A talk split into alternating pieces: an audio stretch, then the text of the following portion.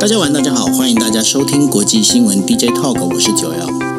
Hello，大家晚安，我是 Dennis。是，今天时间是二零二二年的八月十八号。那我们今天为大家带来的五则新闻呢，在延续昨天的一个新闻里头，就是钱尼呢，虽然说他在呃等于失去了这一次的这个共和党的这个初呃其中选举的这个呃初选哦，但是呢，他有宣布了他可能考虑有想要角逐角逐二零二四年的这样美国总统的这个位置。那他这个东西，他在宣布这件事情，然后他到底要考虑什么？那他到底的胜算有多少？我们再跟大家来分析。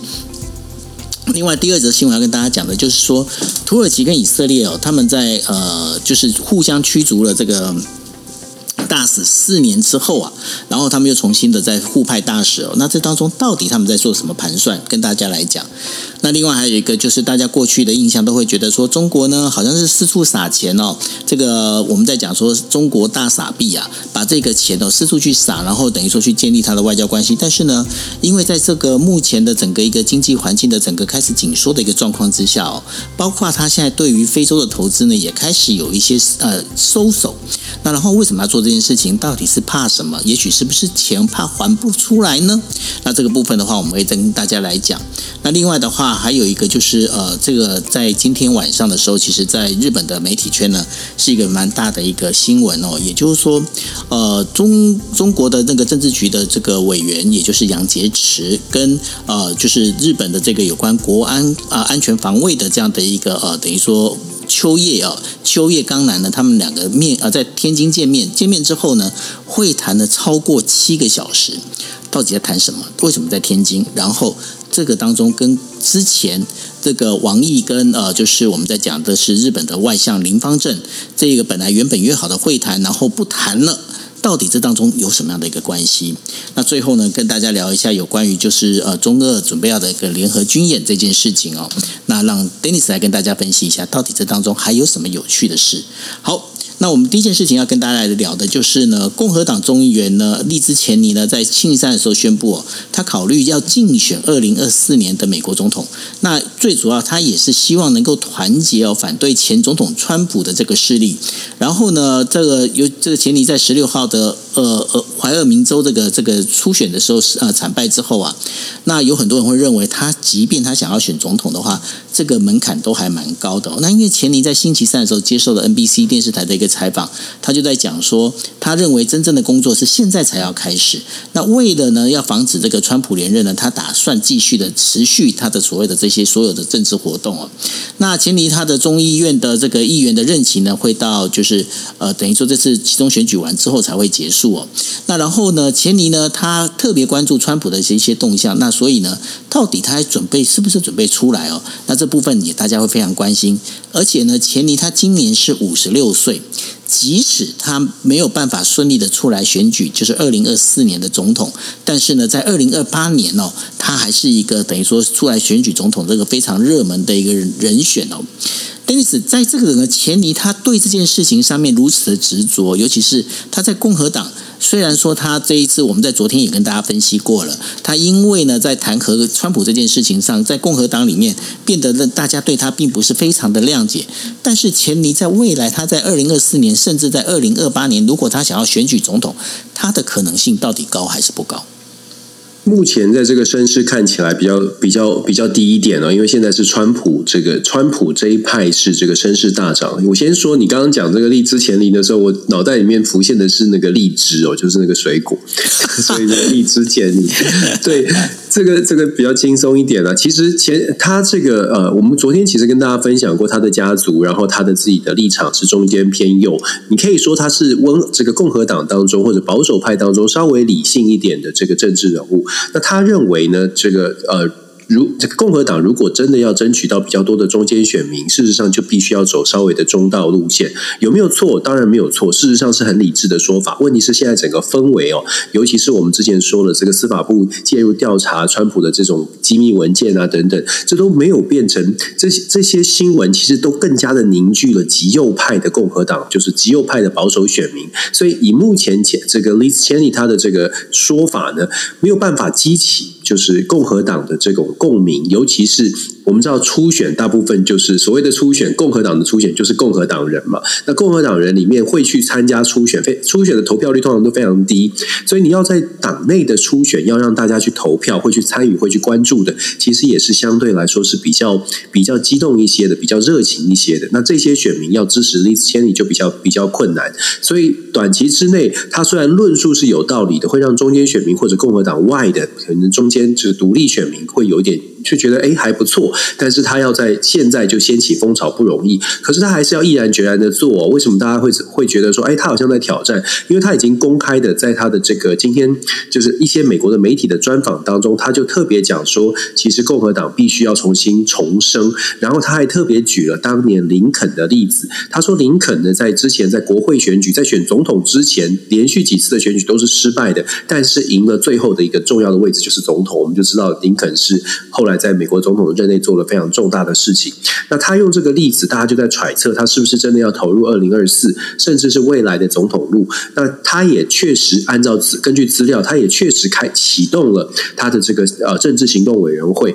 你知道，在美国选举，你必须要先组织组织这个 Political Action Committee，就是你的等于是募款你的后援会了。在按照规定，你要开始行动，成为行呃成为成为候选人，开始要做募款，你都必须要有一个后援。会先成立后援会，才来才能开始进行正式的这个候选的动作，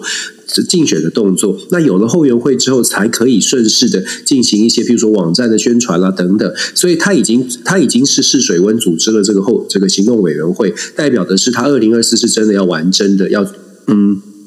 非常有可能是真的要从头从头选到尾哦。那。能够走多远，我们不知道。可是以现在这个氛围来说，他丢下的，我不敢说是震撼弹，但他丢下了一颗一颗这个那个一个，至少丢了一个石头，在现在的共和党的这个深水当中，会不会激起一些涟漪呢？其实虽然现在是川普现在声势很高，而且其中选举现在会炒的会。呃，吸引很多的支很多的这个注意哦，但是到二零二四还有一段时间，接下来川普的这个包括了司法案件的调查，会不会出现一些气势的反转？Liz Cheney 不管怎么说，他在共和党内还是有一定的支持者，就是温和派还是会支持他。所以其实福斯电视台已经做了一些评论，就讲说他有可能会造成共和党的分裂，有可能因为 Liz Cheney 导致二零二四本来好好的共和党的局有可能会破掉。所以共和党是。当然你可以想象，共和党有些人就非常非常讨厌他，觉得破坏团结。但是整体来说，美国的民主是不是能够拉回到常轨？我觉得像是 Liz Cheney，不管是民主党或共和党内。比较温和路线的人，应该要说话说的大声一些。我当然，这可能是我个人的一些立立场，不是那么极端的关系。站在极端的角度，但一定会不喜欢的，就觉得说你怎么破坏破坏团结。其实全球的民主政治、民主政党都是一样哦。当你在民主政党里面看到了比较极端的这个声音的时候，有没有一些？不敢说是良心，但是有没有一些比较中道、客观的声音，愿意看到自己的政党发生发生一出现了一些比较极端的论述，愿不愿意拉回来？愿不愿意还是勇敢的去面对比较多数的人，去讲说讲出真话跟实话？真的是政治人物都要去思考的。我觉得在台湾也看到了，不管蓝绿，好像都有这种状况，都有党内好像要往一个方向走，然后有一些少数人。真的很希望可以回到正轨哦。那当然，他们可能短期之内看起来他们的效应不大，但是慢慢在社会当中发酵。只要这个民主社会是有一定的民主素养，我觉得像是台湾了，越来越多的中间选民真的会觉得，哎，好像这个呃几个政党都往极端走，我不想走了，我想要拉回来。这个时候，他们的这个效果就会发就会出现。那我觉得 Liz Cheney 就是在美国的一个例子。所以这样听起来的话，那接下来还是很有东西可以去观察的，对不对？看起来是啊，而且尤其是共和党的这个初选，二零二四年的大选，二零二三年差不多就会通通都浮上台面了。我觉得 Liz Cheney 只要他能够坚持走上呃共和党的初选，你知道美国初选很好玩，嗯，我所谓的很好玩是美国初选是真的，就是玩真的，每个人都要上台演演说嘛，就是辩论，好几轮好几轮的辩论。其实我一直觉得台，我很期待台湾有一天可以有这种机会，就是政治人物你可以你可以装，你可以演，可是你走美国初选的话，你没有办法装，你每一个人都得在。台上讲个十场二十场，而且是互相的互相的辩论的。有时候这个个人的特质啊，或者你到底能不能讲，脑袋有没有料，其实都很清楚可以展现。所以其实蛮好的。那我觉得 Liz Cheney 他如果能够上上到这个辩论台，我我想会带动带动一些涟漪，会激起一些火花的。哎，可是这样的一个选举模式的话，像我这种完全不善于表达的话，不就比较比较那个了吗？所以你就要，如果你 如果九号你真的想要参选的话，那我们就要帮你看怎么样来做论述，就怎么样来训练，包括口口条的训练、公共演说的训练，然后针对议题你要做研究。确确实实就是做，如果说要走美国初选的话，有一些政治人物这个他还蛮恭维的，就会很惨。但是其实他还蛮恭维，也有不同的表表达像我就很还蛮恭维啊，对不对？这个我觉得这要看大家怎么公平了。大家大家大家结束不跑掉了这样。大家想说，那你在 DJ talk 什么啊？你在 talk 什么东西？你在 talk 什么？对啊。不过我我是觉得，就是大家可以可以看一下美国的初选蛮好玩，就是真的他的辩论是蛮蛮蛮直接的，也有不太会讲话，像是当年如果大家记得的话，一九六零年最有名的美国第一次电视辩论，当时的甘乃迪对上那个尼克森哦，甘乃迪就狂电尼克森，因为甘乃迪甘乃迪又帅，就第一次电视电视。辩论，甘乃迪又很帅，又口又辩才无碍，尼克森呢就。本身长相就比较憨厚一些，然后在面对那个，你回去看历史画面尼克森一直一直擦汗，就很紧张，一直擦汗，然后被讲的支支吾吾的，所以他的形象就大就是受损。可是其实两个人相较，尼克森其实他是政治资历是很丰富的，他也真的能做事。虽然他后来有水门案，可是不可否认，尼克森其实他是有一些政治的能力，就是经行政经验也是够的。可是，在电视机前面表达出来的，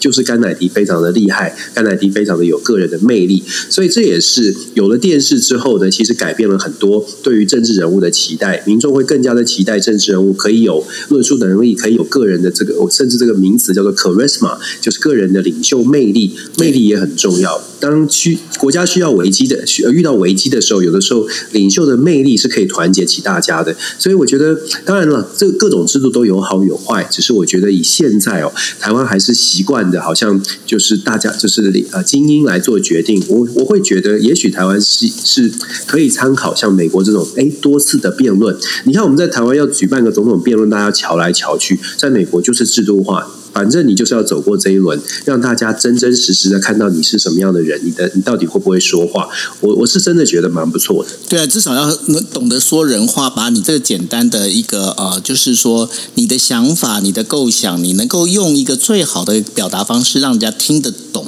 呃，我记得我记得刚好就前几天的时候，刚好有个朋友就跟我 complain 说，他们家的一个呃，就是算是呃，算那个什么啊。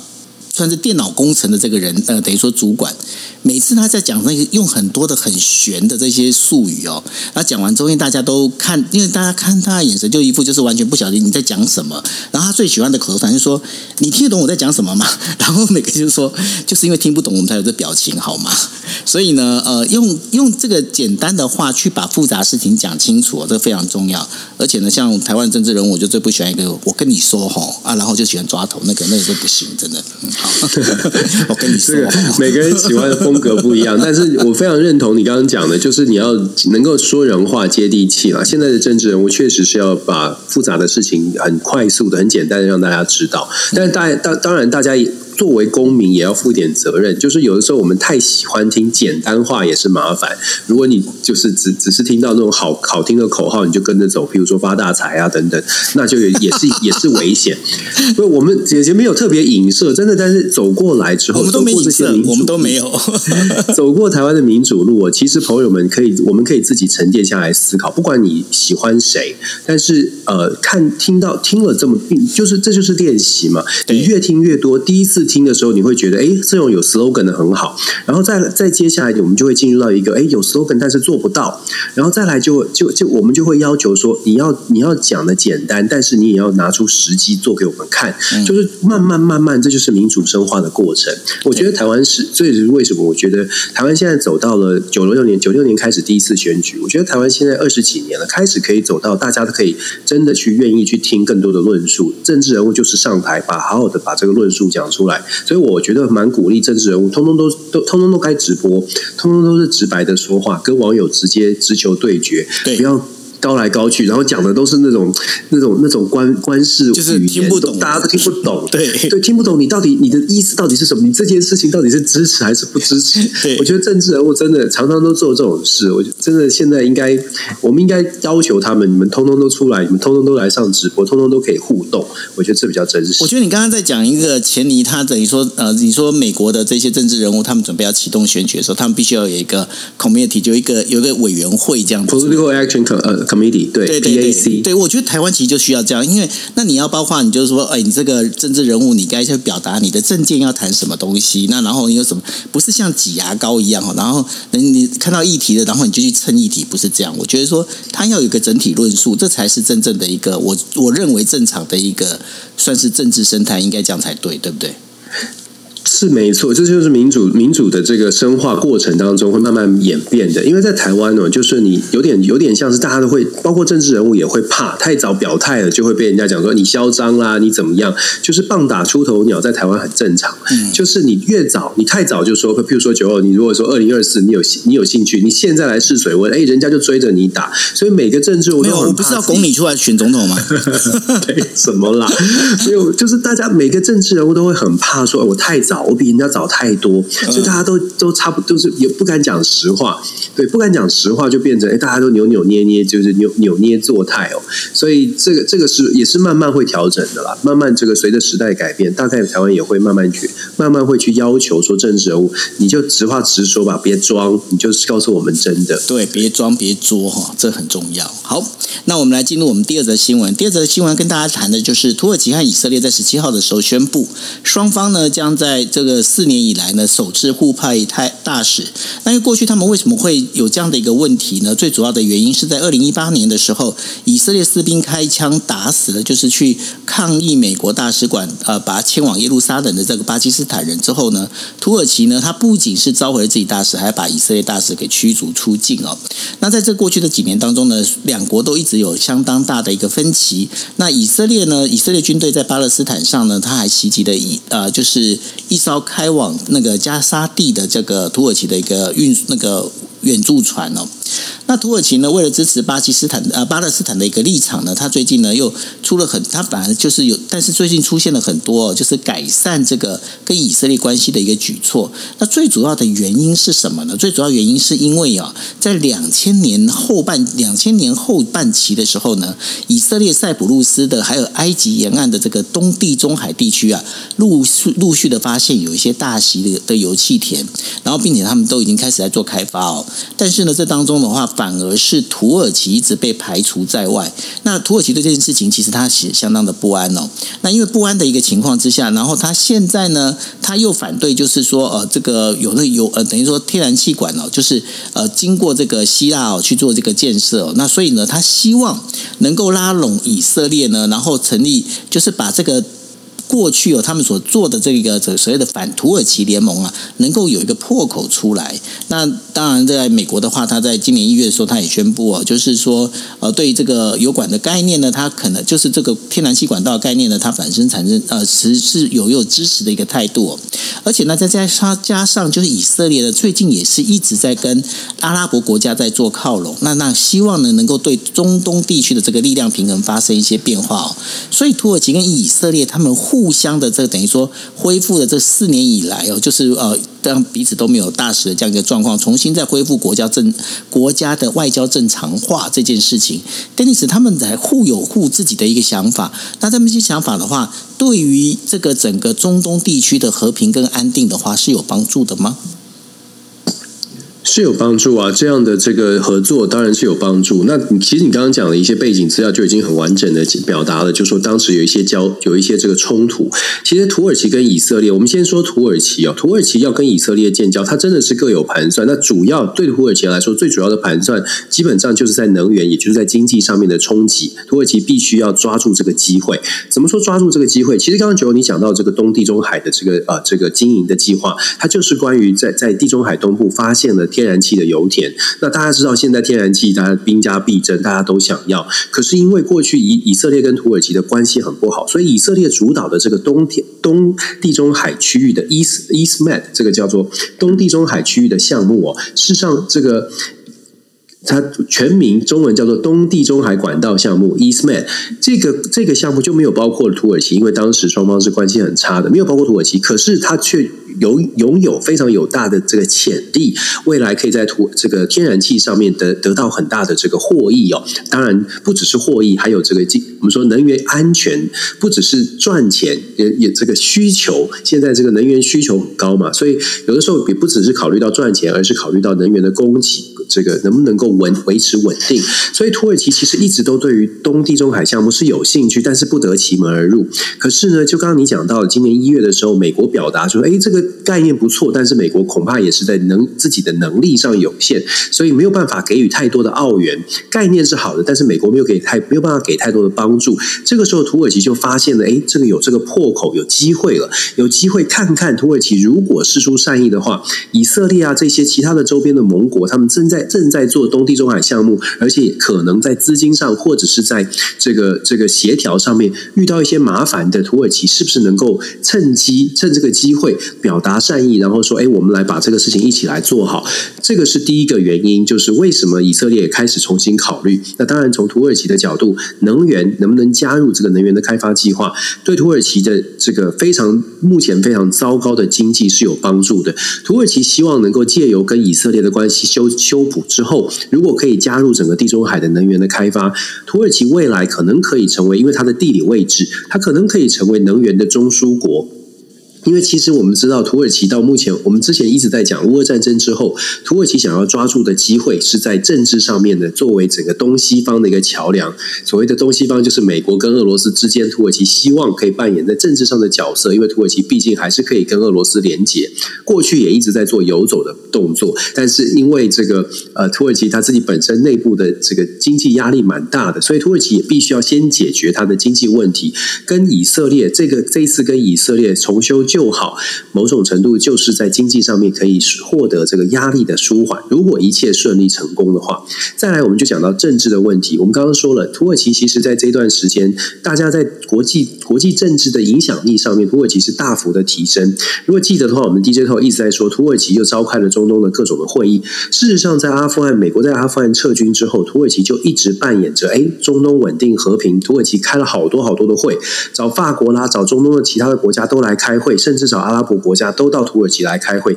也一直在修补关系。一方面是因为土耳其意识到美军撤离了中东地区之后，整个中东地区可能会出现一个没有霸权。这长期以来都有一个美国或者是其他的欧洲国家很大力的在支持，在做军事的稳定。可是现在没有美国了，所以土耳其他的第一个想法就是透过政治、透过外交，把这个区域内的这些国家呢，先找来协调一下，看看是不是由土耳其作为一个中枢点，就是政治中枢。刚刚我们说，他经济希望、经济能源希望是中枢点，政治上他也希望可以作为一个政治中枢点，把大家都聚集起来，在土耳其可以开会、可以讨论，这样子。土耳其的地地位，连带它的政治国际政治影响力也会提升，所以跟土跟以色列的如果能够重修旧好呢，可以很明显的帮助土耳其跟未来西方世界的连结，再次的去强化它它这个。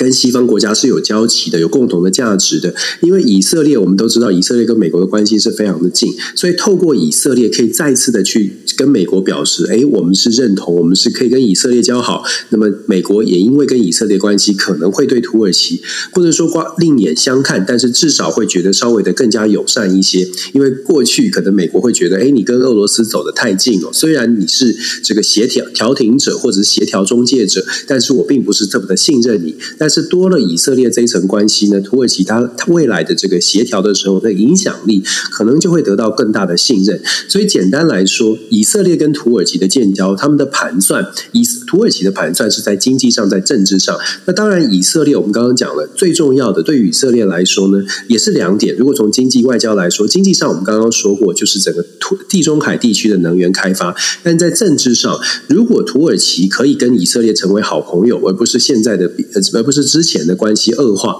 事实上，以色列也希望透过土耳其辗转的跟整个海湾地区的国家、整个中东地区的国家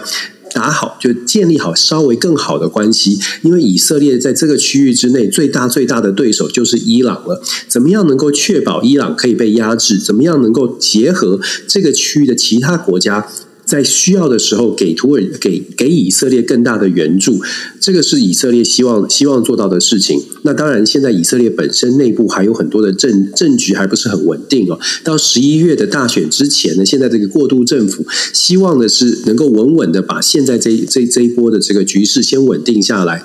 能够把土耳其跟以色列的关系稳定，当然，它对于整个区域的局势，以以以色列的角度来说，这是一个稳定的步，这是一个稳定必要的步骤。先先打下这样的基础呢，之后可以慢慢再谈说，在整个区域内有没有其他的国家也可以跟以色列拉得更近一些，确保伊朗不会不会有大的动作。那当然，我们都知道，伊朗核协议到现在也还没有一个还没有一个完整的这个确定的答案。所以，其实以色列在做的事情也是在也是。在求自保，跟土耳其建交，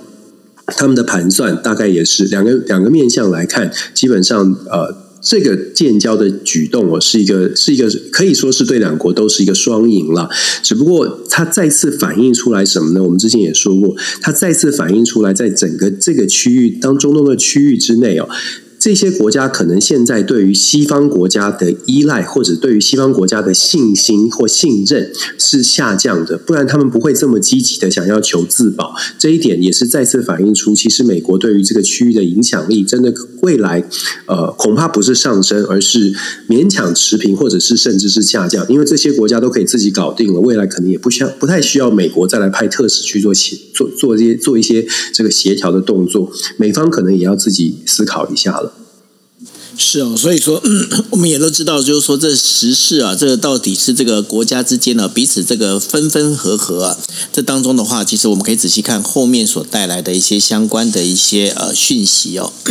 那我们进入第三则新闻要跟大家讲的，就是在七月底的时候啊，肯亚的首都内呃内罗毕呢，在中国的协助之下呢，要准备要开通一条总共长达二十七公里的一个内罗毕高速公路。那这是连接市中心跟机场的一个重要道路，整个建设成本大概是要花两百亿台币左右哦。那这整个大规模的建设呢，其实是可以把这个过去的交通哦，要花两个小时才能够到机场，现在只要花二十分钟就可以到了哦。那有趣的事情是怎么样？因为这个建设资金呢，是由中中国的国有道路建设的一个巨头，也就是中国路桥工程哦来提供。但是路桥工程哦，过去啊，他们在提供的话，他们其实就直接贷款啊建设。把这个付了这建设成本这样子，但是呢，现在呢，这个路桥工程呢，他们是已经跟呃肯亚这边谈好，就是说他要用公路营运公司的方式收取二十七年的通行费，然后呢，再把才把这钱收好之后，才会把这整个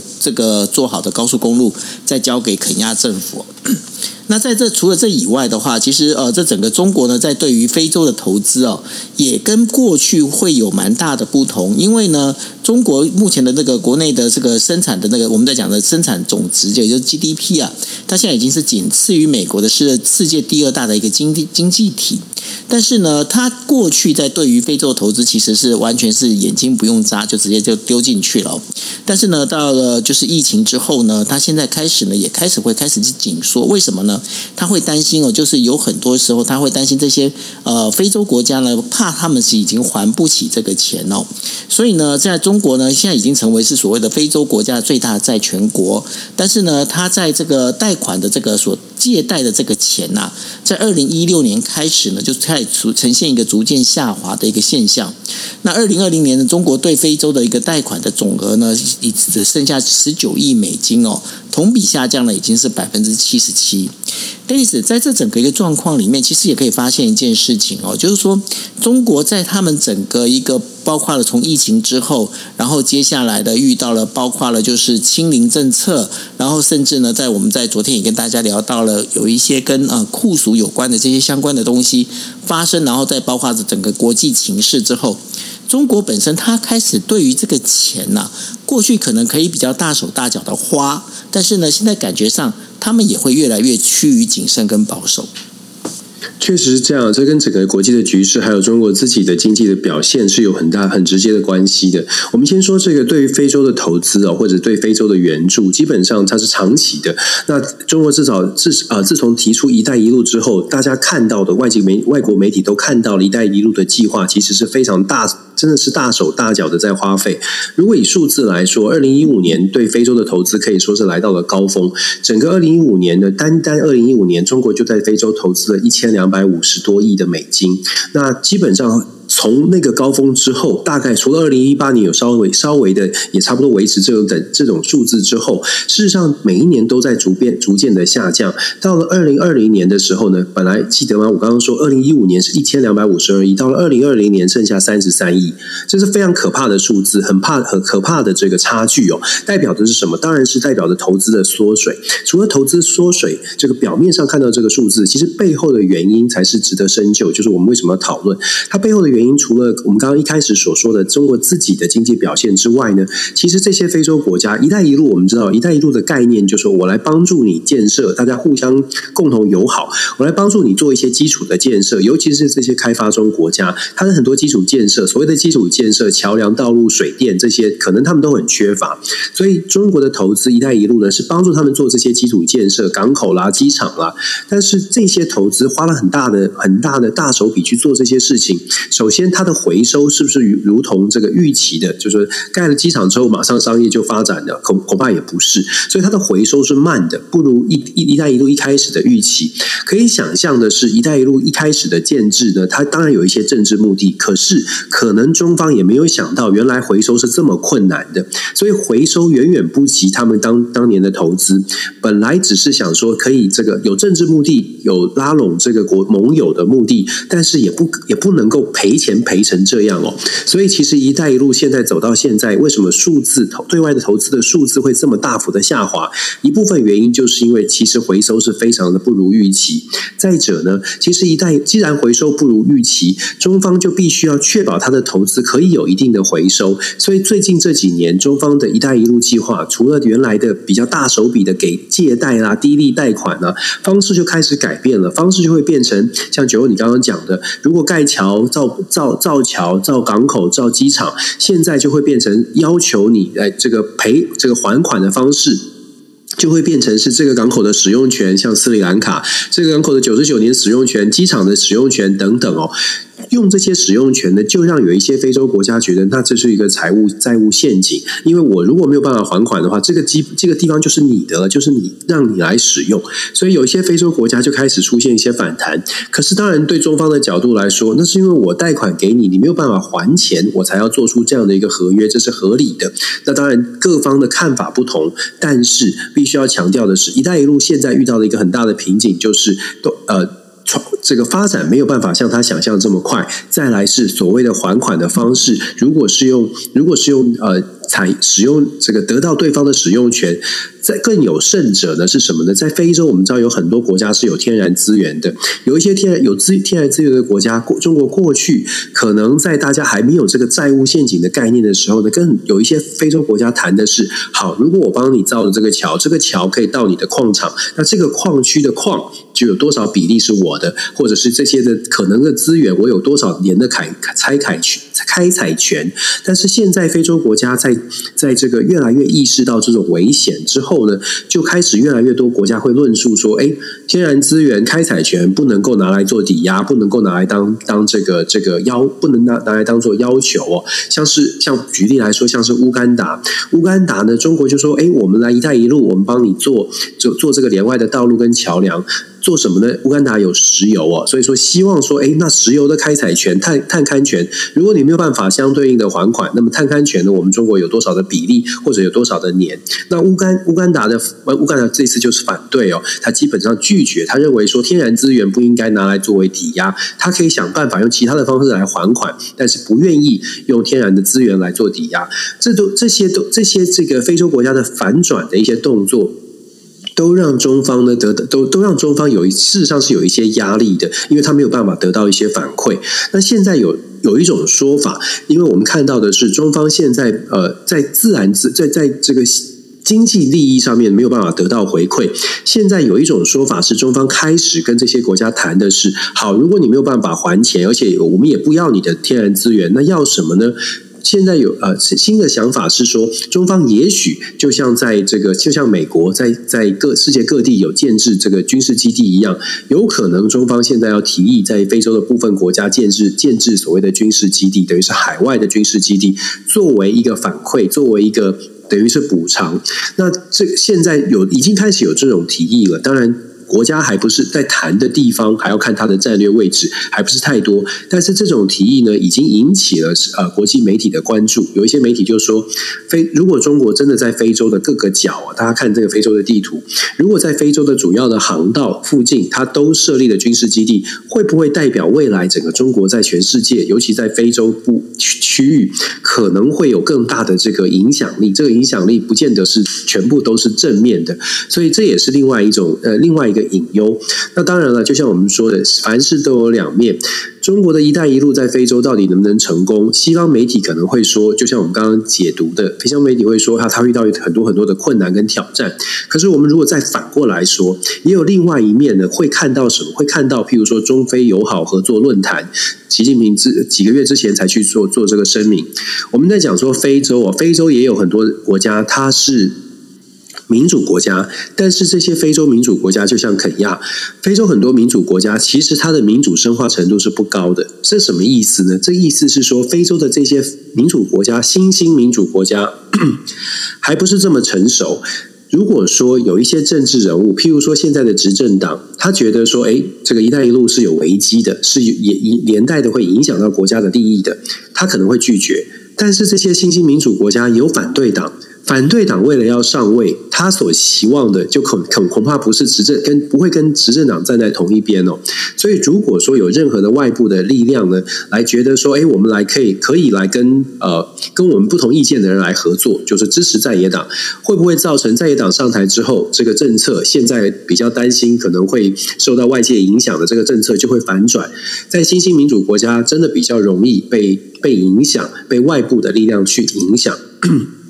这就是为什么我们要特别强调，虽然现在媒体我们在讨论的是中国的这个资金在非洲投资是减少的，但是呃，这个减少呢，它是不是就代表中国的影响力在非洲是完全的消失？我觉得短期之内还没有看到完全消失，而且呢，还有还有这个还有一些潜在的可能是中国在透过其他的方式，还是有机会在非洲扮演更重要的这个角色，或者是主导非洲的很多国家。我不敢说全部，但是蛮多国家还是在发开发中的过程，他们需要的可能是更多的经济上面的帮助。当然，这也是为什么我们之前有说过。包括美国的很多的媒体都在讲说，如果西方国家真的要帮助非洲，不能只是说，因为你要跟中呃中国竞争，我要跟俄罗斯竞争非洲的影响力，你必须拿出更实际的，端出更实际的牛肉，否则就算这些非洲国家感觉到非这个中国啦、俄罗斯啊提出来的是有毒的药，他可能还是会吃，因为对他来说，不吃这个药，不吃这顿饭，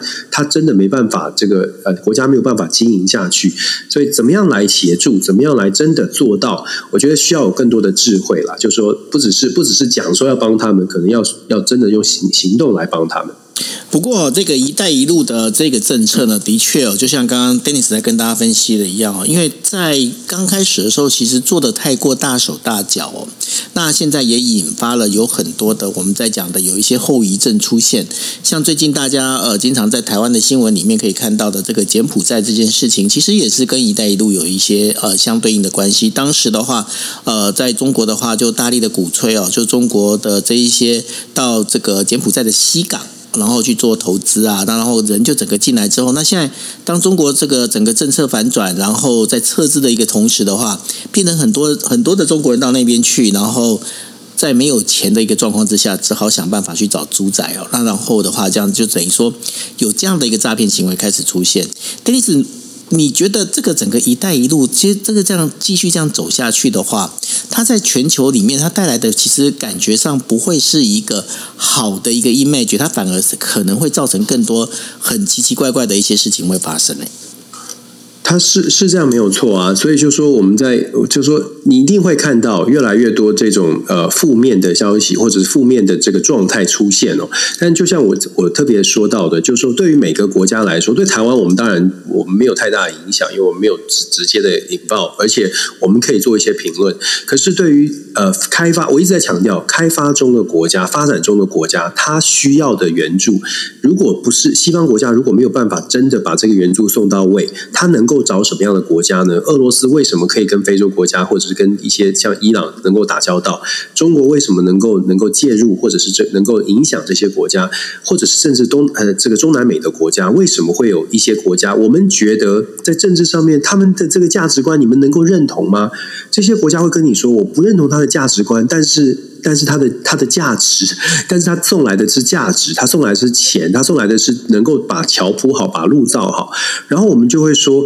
这个这不重要啊，这个这个更重要的是我们的价值。我这就说，这就是我们其实常常在说的。我们如果没有办法，就是换位，就是站在他们的这个角度去想的话，你这你就常常会觉得，怎么可能？怎么可能这些国家会愿意承受这数百亿美金的欠债？然后欠的国家是可能带有各种的条件的。我们在想怎么可能的时候，反过来这些国家也可能会想说，怎么可能？你们讲了这么多，但是你们都没有把钱送来。所以其实。呃，为什么这“一带一路”它后续的效应会会发酵，而且“一带一带一路”真的会一定会缩减的？因为现在以中国的对外的经济，在自己本身的经济发展，你你会看到“一带一路”一定会逐渐的缩减。但是“一带一路”毕竟从二零一五年左右，二零一四、二零一五年就已经开始逐渐的扩对外对外发展，所以它其实已经有不少的不少的这个你说种子也好，或者影响力也罢，基本上已经在世界的很多个角落是存在的。我所谓的存在，就是。哦，它的一带一路，它可能已经做了某些的基础建设，它可能做了火车，它可能做了港口，它可能做了一些事情，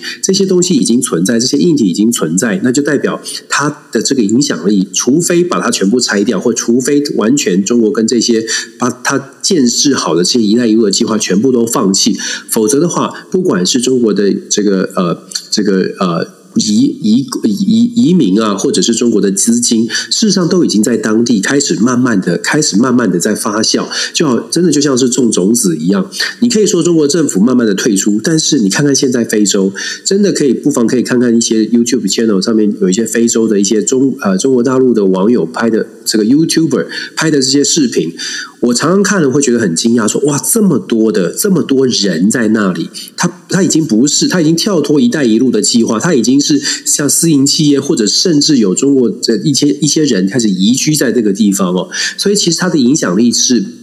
是因为这样带出来的。政府的投资会减少，但是影响力要怎么样去改改变它？我觉得这个是后续可以去观察的。是刚刚那个 Dennis 在提的有关那个 U 呃，就是 YouTube 上面的一些报道。那我还看过了一个有关 BBC 的报道，其实看了也会有点难过。呃，在有很多的中国人呢，他们就在非洲，然后呢就找了一些非洲的这些小孩啊，让他们等于说是唱的中文歌啊。然后比方说呃，就是有人生日的时候呢，就是这些黑人小孩呢，他们就会唱的中文歌，然后祝你生日快乐啦等等之类的。但是也有一些恶搞的这些影片哦，那也使得就是。说，老实讲，这些这些做法啊，真的会让呃整个我们在讲的全球对于中国人的这个印象啊，其实会越来越不好。会不好一个情况之下，就是说，呃，其实这个对于中国整，我不晓得说中国的外交外交单位是怎么去思考这件事情的。那但是呢，这个的确，这个未来的话，都是一个非常不好的一个影响。我觉得这也是蛮重要的。好。那我们接下来要跟大家讲的，就是在今天晚上的时候哦，在日本的话，日本媒体有一张呃照片，其实大家都还觉得蛮惊讶的，是怎么样呢？就是呃，日本国家安全局的局长秋叶刚男，然后跟中共中央政治局的委员杨洁篪呢，在十七号的时候，在天津会谈的有一张照片。那这张照片很妙的一点呢，就是说他们照片背后呢，没有任何的，就是不管说日本或是中国的国旗，那好像两个人呢也保持了一定的距离哦，并没有握。握手，或者是我们在讲最近经常的碰碗这些事情啊，那然后呢，这个当中比较重要的一点就是说，在双方宣布的这个我们在讲的他们的一个所谓的声明里头啊，呃，就是这个叶秋叶刚男跟杨洁篪呢，他们谈了哈，谈了七个小时。那到底他们在谈什么？那中国为什么要做这件事情？尤其是在中国在呃，就是当时在柬埔寨的时候。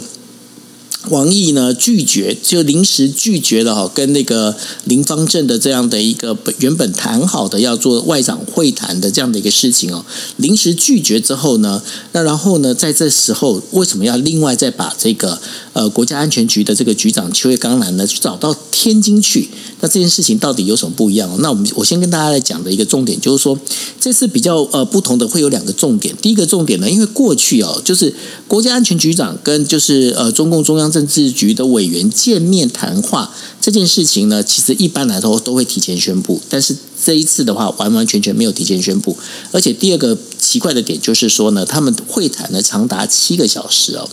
那虽然说在过去有有些高层官员，就是中日的官高层官员，他们在电话会谈啊，或者是 online 的一些会议，也不会提前讲。但是呢，这个有关于这个国家安全的这样面对面的会议哦，没有去提的，这其实还蛮特别的。那呃，在秋叶刚男的前一任的这个有关于就是国家安全局的局长呢，是一个叫北北村茂的，他是二零一九年的时候十二月访中是提前让大家知道。杨洁篪在二零二零二零年二月访日的时候也是会提前让大家知道。但是呢，这一次秋叶刚男呢，他甚至为了不让大家知道，他避免乘坐就是所谓的一般的所谓我们的呃民用机。哦，他可能就是乘坐的这个呃日本的这个政府政府的公务机哦，直接进入到天津去。那这件事情呢，它当中最主要的原因在哪里？最主要原因应该还是跟就是四号在柬埔寨举行的这个就是林方正跟呃。中国的这个外交部长哦，王毅见面的这件事情应该有很大的关系。那因为当时呢，就是我们都知道嘛，佩洛西呢，他到台湾来访问之后，那中国军方呢，在台湾的这个海域呢，举行了所谓的军事演习。那然后日本呢，加入了就是 G7 的外长的联合声明。那这件事情呢，就是王毅他在当时的话就讲说，那我不我不跟林方正谈了。那后来呢，现在从中国的这一些呃接近共产共产党的这些消息人士里面在指出。说哦，当时王毅做这决定，应该没有，就是没有去请示过习近平，所以呢，这应该不是习近平所下的指令哦，因为呃，到。目前为止，其实在中国共产党的领导层里面呢，对这件事情并没有太多采取更积极的一些行动。尤其是习近平哦，他对于就是说，因为接下来哦，中国跟日本在九月的时候，他们将是要迈迈进所谓的建交五十周年哦。那习近平其实很重视这件事情，那所以呢，他在很多的这个相关的活动里面哦，他也一直在保持这个很积极的态度，甚至呢，对他来讲，因为他希望能够借由日本，尤其是。比较温和派的岸田文雄能够打破现在就是中国跟美国之间的这个比较僵的这样的一个局面哦。那在这整个一个事情当中啊，那必然是说为什么是杨洁篪？那杨洁篪，我想大家可能要跟大家再讲一下，就是说。杨洁篪呢是整个中国的这个负责外交的最高层，因为他是属于中央政治局的委员。那反而呢，那个王毅在位阶上面，他虽然王毅虽然是外交部长，但是在位阶上其实是低于杨洁篪的。那也就是说，杨洁篪他所说的事情呢，就是外交部他可以去否决，就是外交部之前所做的一些一些动作哦。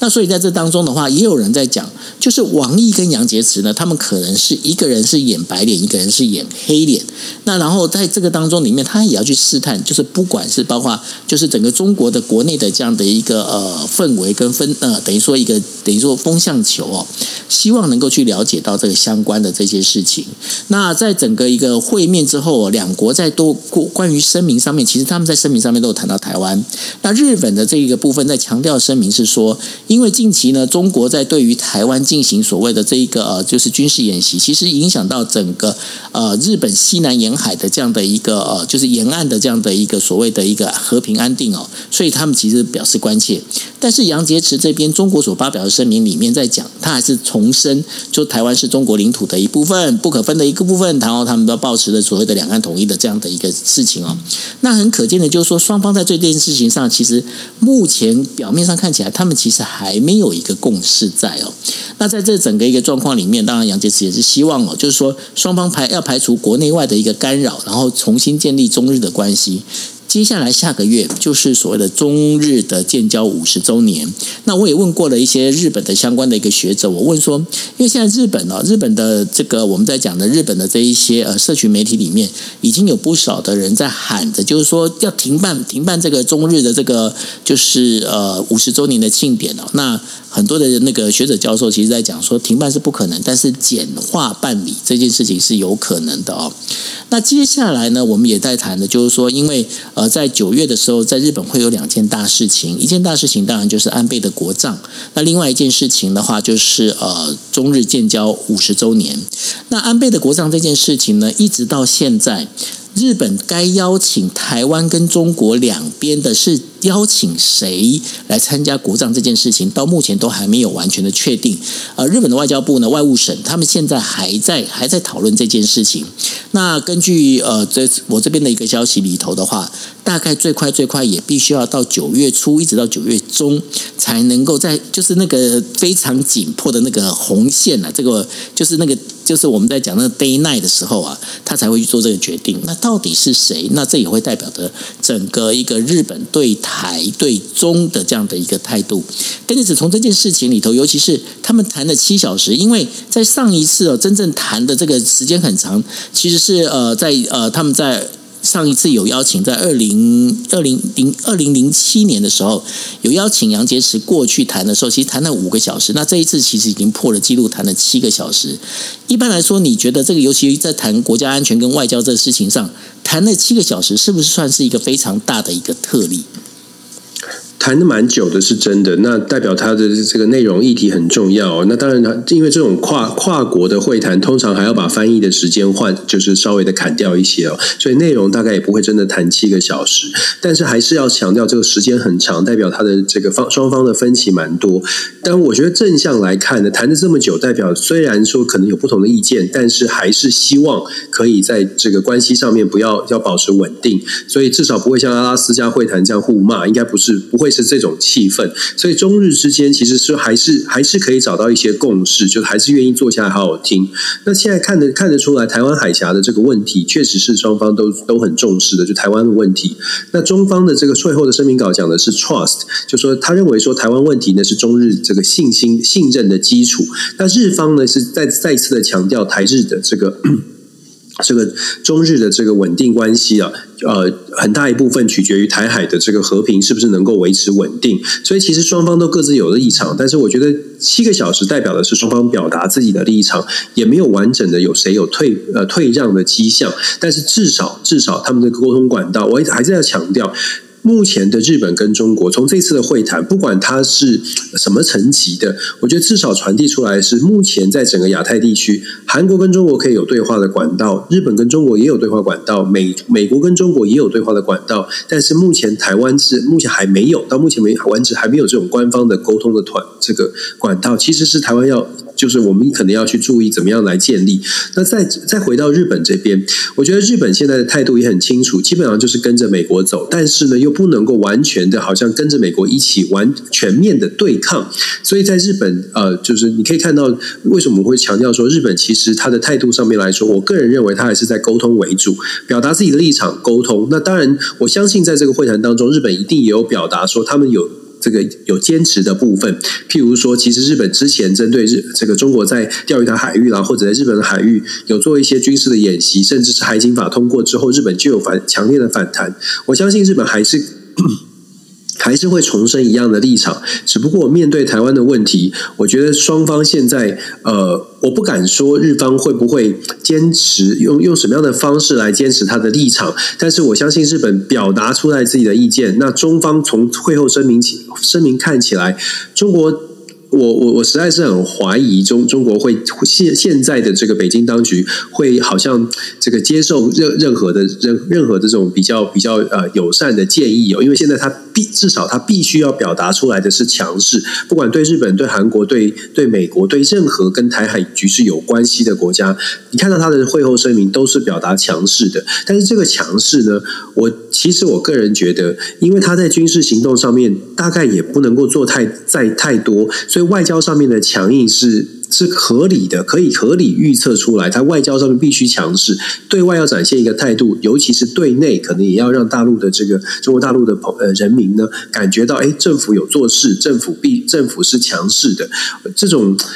不敢说是表演了，但是至少传递出来的讯号必须如此，而不是说真的打算要好像这个兵凶战危。我我还是要强调，我觉得台海之间哦。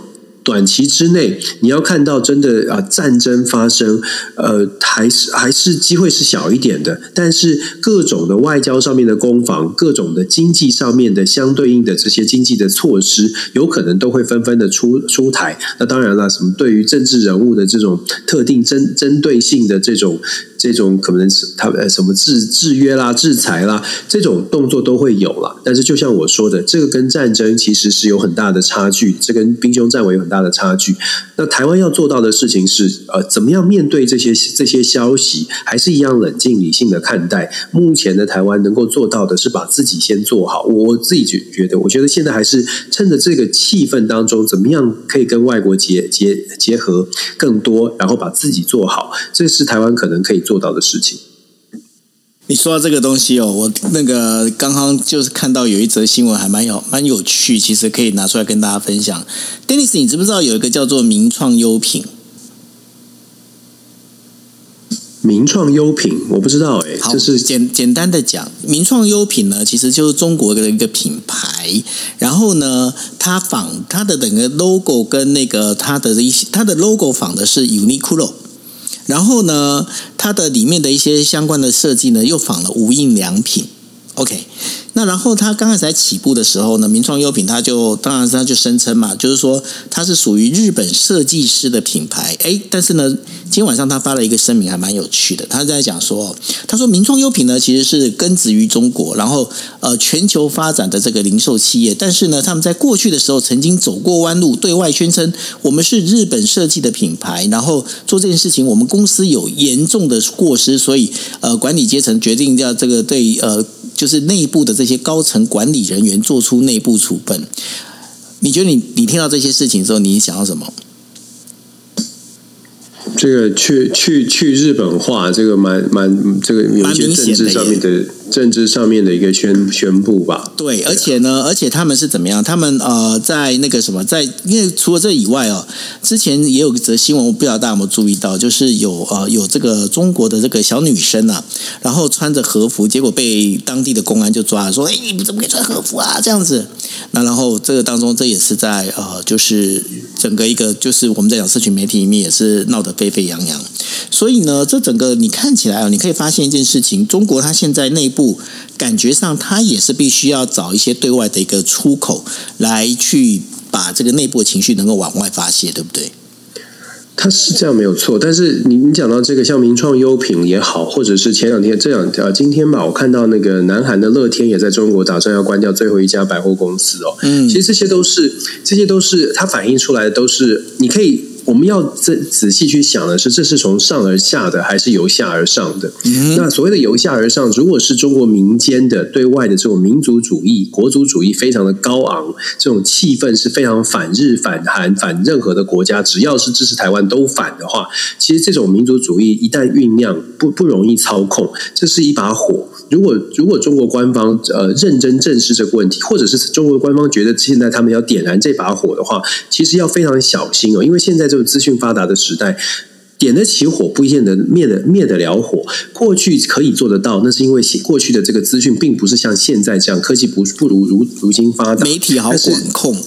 没错，没错，过去成比相对来说是容易管控的。现在 VPN 这么方便，不管怎么样，中国大陆网民也不会是完全就是拥护党、拥护中央，什么都看不见，不可能的。中国大陆华春莹、华春莹都能够到 Twitter 来发说他那个山东饺子馆这些的，对不对？是，你就说，如果说官方政治中国的官方是可以做一些事情的，那当然，一般中国的百姓，其实中国有很多。其实心里也向往自由民主的朋友，他们也在也在做不同的事情哦。所以我们要讲的是，其实之前这个有一本在美国有一本这个有本学术著作是康奈尔大学的这个呃呃这个 West Chen，他曾经写这教授写过一本书，就是在讲说中国如何就是过去如何运用这个国族主义，在需要的时候，最举最知名的例子就是曾经日本呃有反过日本，然后有反过韩国，像乐天集团。过去是可以这样子操纵的，就是爱，就是爱操纵这种爱国的情绪，然后顺带的把外交政策上面给给了外交政策比较强力的支撑，对外的关系可以更加的强悍，甚至是发表严正的声明，做出外交上面的决断。问题是现在的现在的中国是不是还是像过去五年、十年前的中国一样，民间的社会可以可以很轻易的，就是点起火来，然后又把又把火灭浇熄？我觉得这个是一个，就是两两面刃。啦，这个呃，要要非常小心。我所谓非常小心，是北京当局如果真的是由上而下想要带动这个气氛的话，要小心一些。当然，它有不同的政治盘算。我们看时间点，现在要进入到第三任期，是不是这个时候需要这种支撑？我觉得这些都是都是我们要我们要去观察的。呃，毕竟中国很大，那当然我们看到的消息有可能就是片面。但是以现在这种像是这个名创，这叫什么名创优名创优品，对。名创优品，然后看到乐天，然后再接下来我们会看到会不会看到其他的相关的产业也开始去日化、去韩化，或者是去任何其他国家化，原全部都是在地化、中国化。其实事实上，对于整个呃，包括民间对外的观感，如果都是负面观感，都是不是很好，不不是很友善的话，它再下一步引引这个衍生的，可能就就不是外交这个交交锋，而是真的大家会觉得，哎，我们要采取行动哦。这个时候说，呃，政府想要再拉住就不容易了。所以我觉得现在像今年二零二二年哦，我们如果都把时间点记下来，二零二二年开始，我们看到这个现象，如果没有办没有好好的妥善的处理的话。说不定五年、十年，我们在我们在未来可预见的未来，中国内部有一些压力就没有办法 hold 住。那当然，它不会是只只影响中国，它会影响整个亚太局势，甚至世界、全球都会超发生巨变。所以我们之前就说过了，我觉得接下来的五到十年，其实全球政治哦，会是会很难很难看到非常平稳的。呃，接下来五年、十年很难平稳下来，大家真的要非常谨慎。安全带要系好，嗯，对，真的是安全带要系好。我觉得在台湾，我们要要非常小心啦，因为风口浪尖的，一不小心就真的会出现比较大的麻烦。真的会扫到台风尾，不管我们多么的好国好民，有的时候不是我们在你看这个中美的冲突，你看现在周周边的局势，朝鲜的局势，好多时候你会其其实很多人我不知道大家会怎么想，但是我会常常觉得，我们就好好在台湾，但是是所有的事情都把我们扯进去，是全部都跟都跟这个台湾有关，因为大家都想要嘛，所以台湾其实不真的是要关为什么要关注国际政治？是因为我们我们没有办法，我们的关键，我们的不管在产业。上还是地理位置上都很关键，就变成我们可以我们不管世界，可是世界就是想要都想要管台湾。这个时候，台湾必须要有自己的声音。如果我们说哎，全部都是啊，交给美国来处理，交给日本来处理，有的时候可能会忘记了，其实台湾最知道才怎么样对台湾最好的，只有我们台湾自己而已。这个是要为什么我们要发声？我们要知道国际上发生什么事。是，然后最最后一则新闻要跟大家讲，在我们昨天稍微跟大家提过，就是中国国防部呢宣布要派解放军呢前往俄罗斯参加东方二零二二的这样的一个联合军事演习。那然后呢，这个军事演习呢，它是涉及到陆海空三军哦。那国防部中国国防部呢就发表消息的时候呢，说其实这次的演习啊是根据呢就是年度合作计划的双方共识哦。那所以呢，中国人民解放军呢在他们会派部队呢是整个到俄罗斯去参加。那这是俄罗斯那当当然参加的国家不会是是中国，还包括了就是印度、白俄罗斯、塔吉克、蒙古，然后这些国家也都会参加。那然后呢，中国他表示哦，他们派员参加最主要是因为想要深化跟参与国家之间的这个务实友好的合作，那并没有要去影响当前的国际还有地区的一个局势。Dennis，你认为有那么单纯吗？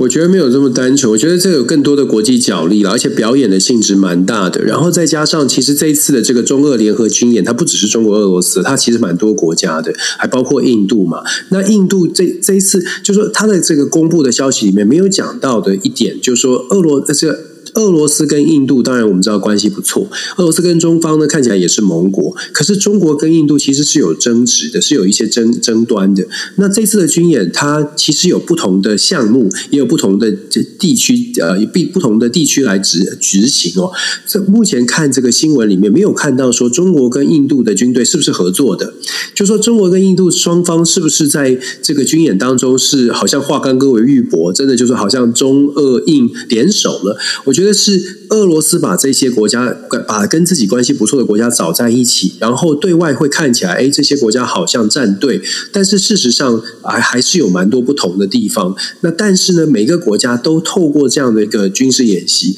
对外传递不同的信号。像是印度，它其实传递出来的信号就是在为自己。其实印度一直都是用这种 balancing，就是在中间的立场来去。把自己的身价不断的往上堆叠。我们从乌俄战争之后讲了好多好多次印度，以前很少人关注，特别去谈印度。可是印度在这一次的这个去年开始，其实这个这个影响力是一直往上，一直往上累积。就是他站在美国跟俄罗斯之间。或者是美国、中国、俄罗斯三大强国之间，它丝毫是没有往后退，它没有展现它是小国，它展现的就是一个中崛起中的大国，它已经俨然是一个追求中的大国。所以我跟你们谈判，你要跟我好，我就跟你好；你对我好一点，我就我就敬你三分。而且它是平衡的，对这些国家跟这些国家，跟中国有有冲突，但是跟中国合作，他也照谈；跟俄罗斯长期保持友好关系，要。逼着美国必须要对印度等于是开出特例，包括了美国的布林肯，包括了美国总统拜登。美国总统拜登在之前庆祝印度这个独立七十五周年的时候，还特别发出声明，强调又是在强调说过讲的白话或者是通俗一点的，这个声明讲的就是说你的过去我来不及参与，但是希望你的未来有我了。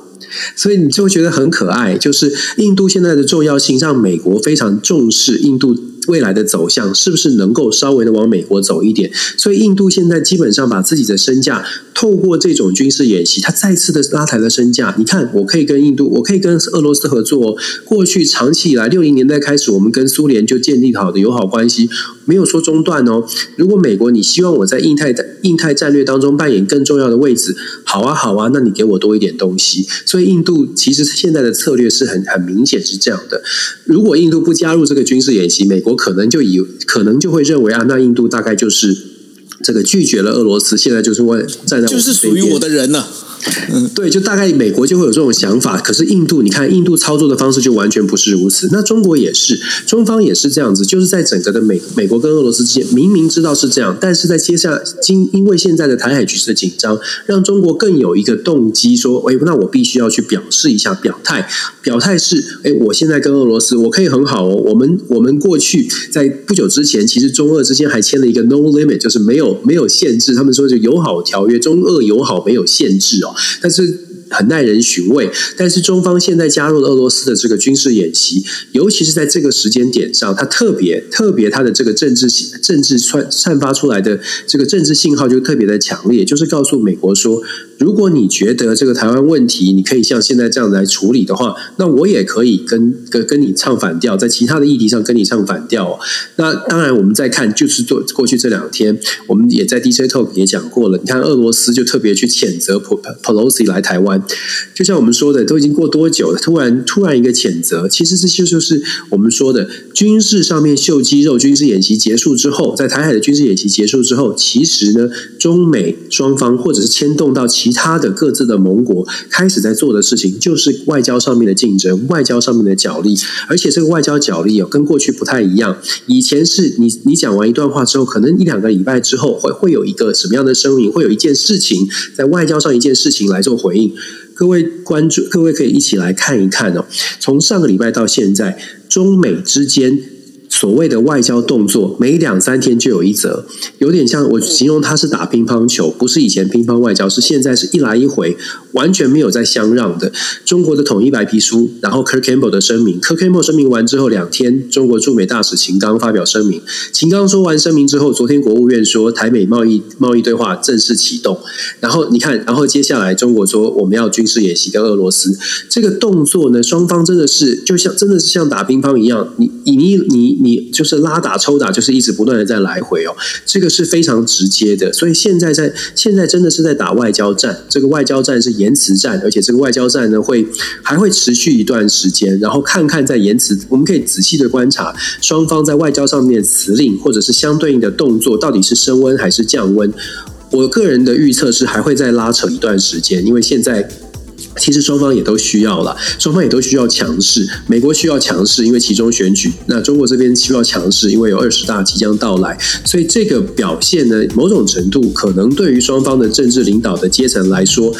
也也不见得是全部都坏事，因为只如果是维持在外交上面的这种交锋啊，事实上他会把这个议题继续 hold 在这里，会有更多的媒体的关注。既然媒体关注这种外交议题，民众也会开始看到更多的外交议题。外交议题通常对于执政者来说是有优势的，因为外交是掌握在执政者的手上的，所以你可以，我就是这是为什么我们去呃推推敲他的动机，或者是可能的发展方向，你会看到这种外交上面的啊这个推拉啊，就是这个角力。